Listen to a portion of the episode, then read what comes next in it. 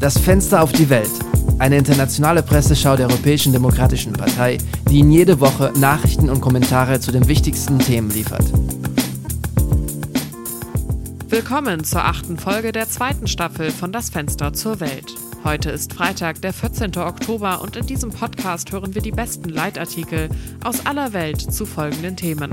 Den Verlauf des Krieges in der Ukraine, die Lage der Weltwirtschaft, und die anhaltenden Proteste im Iran nach dem Tod von Massa Amini. Beginnen wir gleich mit der ersten Serie von Leitartikeln. Am Samstag wurde die Brücke von Kertsch, die die Halbinsel Krim mit Russland verbindet, durch eine Explosion schwer beschädigt.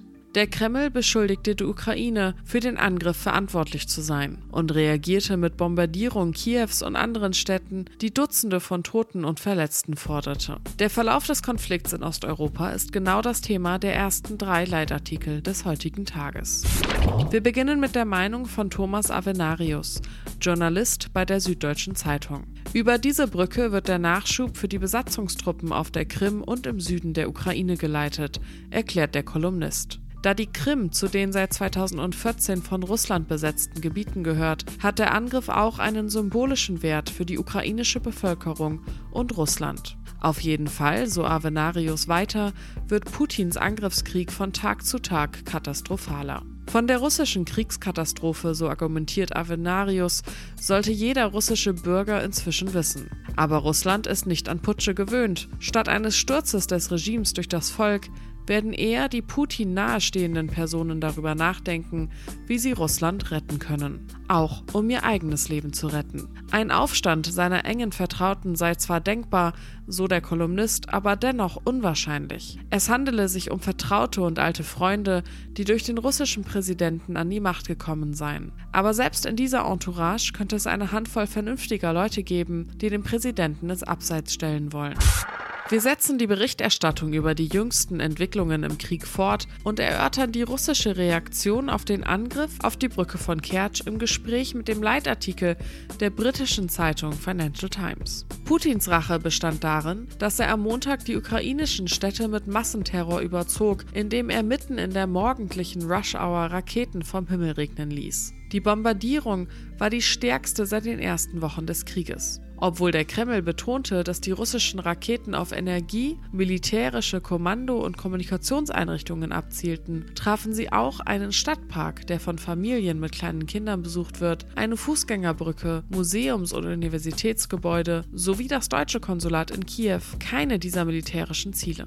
Für die Redaktion lässt sich aus den getroffenen Zielen ableiten, dass entweder absichtlich zivile Ziele getroffen wurden oder dass die Raketen sehr ungenau waren. Die Bombardierung könnte aber auch ein Zeichen dafür sein, dass Putin den Konflikt ausweiten will. Um dies zu verhindern, so die Schlussfolgerung des Leitartikels, sollten die westlichen Demokratien Kiew weiterhin militärisch und finanziell unterstützen und die Überwachung von Energienetzen wie die Nord Stream Pipeline, die vor ein paar Wochen sabotiert wurde, verstärken. Wir schließen diesen ersten Teil mit der Stellungnahme des Journalisten Bernard Guerra, die in der italienischen Zeitung La Repubblica veröffentlicht wurde. Der Journalist blickt über die tägliche Chronik des Konflikts hinaus und erklärt, welche Merkmale eine eventuelle Nachkriegszeit haben sollte. Guerra zufolge müssen die Ukraine und ihre westlichen Verbündeten, die Demokratien, eine Entscheidung treffen, sobald ihr Sieg besiegelt ist. In diesem Fall ginge es darum, den Fehler des Versailler Vertrags nach dem Ersten Weltkrieg zu wiederholen, der die Grundlagen für das spätere Naziregime und damit für den Zweiten Weltkrieg legte. Oder in Erinnerung an den Erfolg der Politik der ausgestreckten Hand in Deutschland im Jahre 1947, die die Errichtung einer soliden und blühenden Demokratie ermöglichte.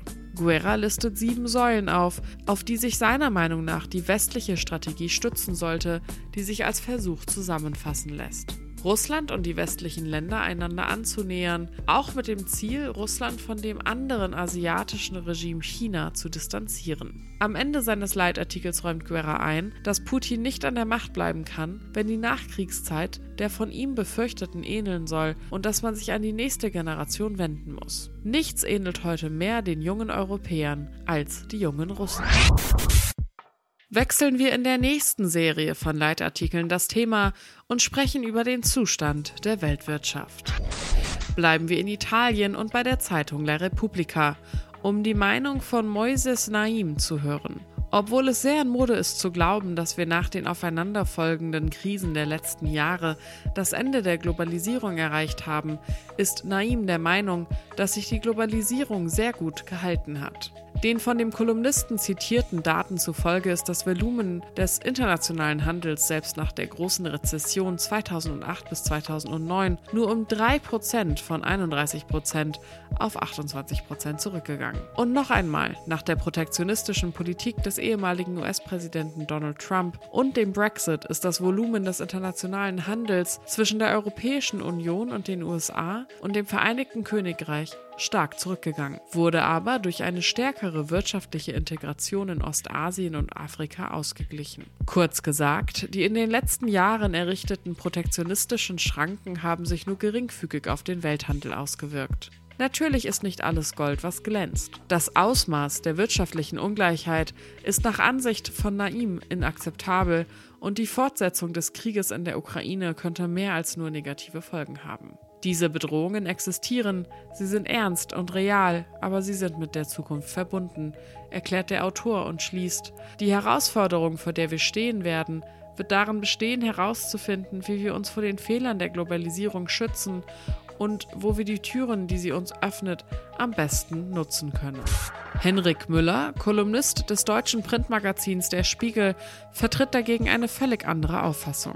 Über Jahrzehnte hinweg, so der Journalist, hat sich eine problematische Situation aufgebaut, die nun zu einem ernsten globalen wirtschaftlichen Chaos zu führen droht. Politik und Finanzmärkte haben lange darauf gewettet, dass die globalisierte Wirtschaft nahezu unendliche Produktionsmöglichkeiten hat. Und jetzt bekommen wir die Quittung für den Wirtschaftskurs der letzten 40 Jahre. Laut Kristalina Georgieva, Direktorin des Internationalen Währungsfonds, die in dem Leitartikel zitiert wird, steht ein internationaler Wirtschaftszusammenbruch unmittelbar bevor.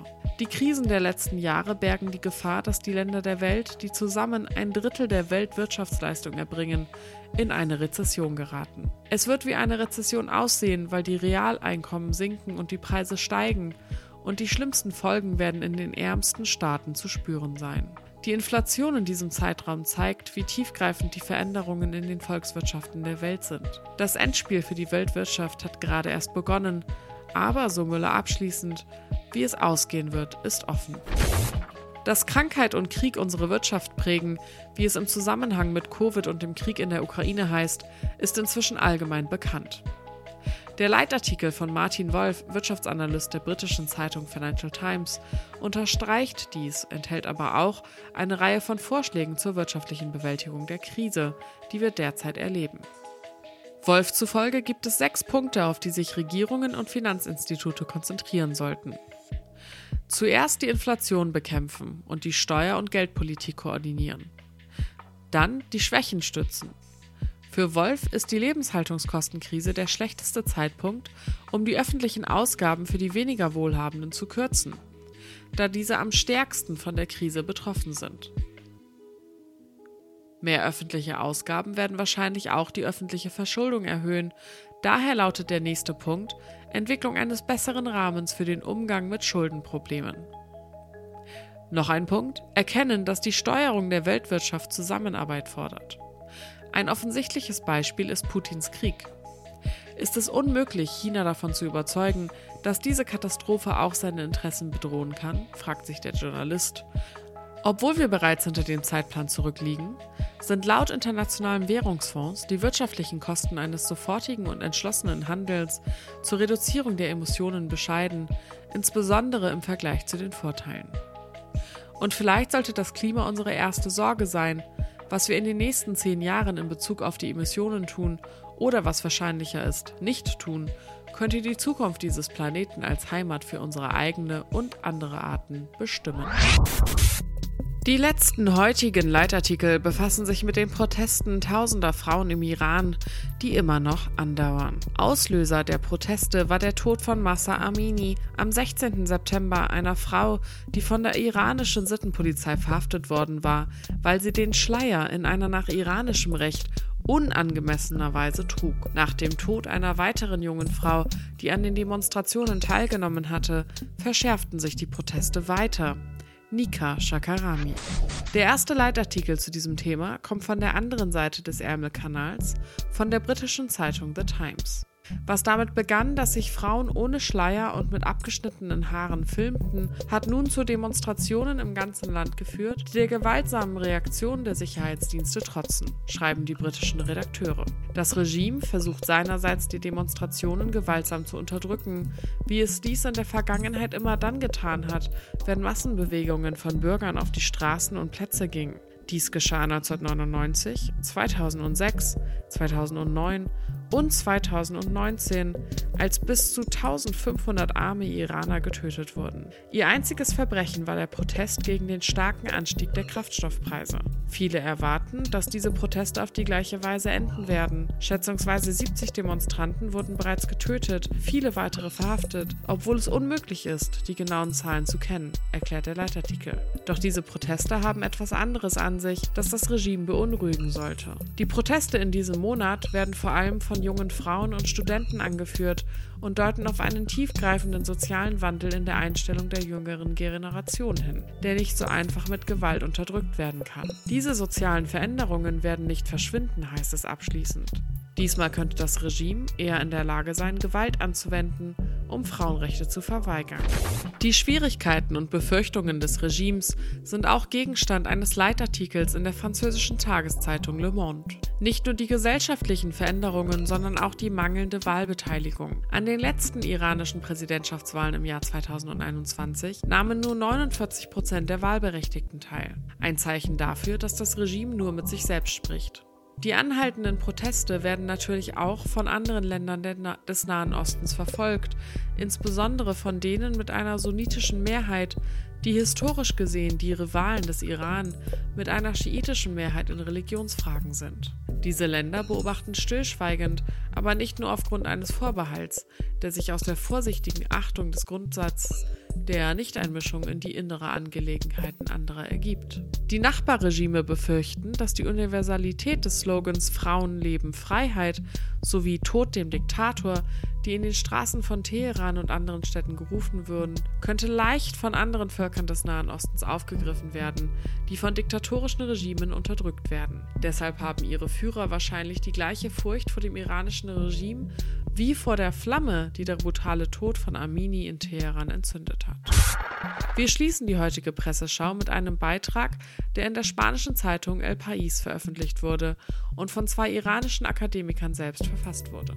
Rosa Rabani und Arash Arjomandi. Die Proteste, die durch Aminis Tod ausgelöst wurden, fordern nicht die Abschaffung des Hijabs, der nur ein Symbol ist. Die iranischen Frauen sind in der Tat Opfer anderer Obszönitäten und Grausamkeiten, die nicht so bekannt sind. So bleiben beispielsweise Vergewaltigungen und Misshandlungen aller Art fast immer ungestraft. Oder auch, dass viele Frauen gezwungen werden, Stunden, Tage oder Wochen lang gegen Geld zu heiraten, eine Form der Prostitution, die der schiitische Klerus schützt und mit Liturgie segnet. Sie brauchen oft die Erlaubnis ihrer Ehemänner, Väter oder Brüder, selbst um Rechtsgeschäfte zu tätigen. Und all dies geschieht im falschen Namen des Korans, der von den Geistlichen interpretiert wird, um ihre Launen und Interessen auf die bizarrste und oft lächerlichste Weise zu befriedigen. Der von den Frauen geforderte Wandel ist aber auch ein wirtschaftlicher. Es gibt keinen Wirtschaftswissenschaftler ohne Vorurteile, der nicht weiß, dass die Ungleichheiten zwischen den Geschlechtern den Wohlstand einer Gesellschaft als Ganzes beeinträchtigen. Es gibt universelle Prinzipien, die alle Menschen beachten müssen, schreiben die beiden Wissenschaftler und kommen zu dem Schluss,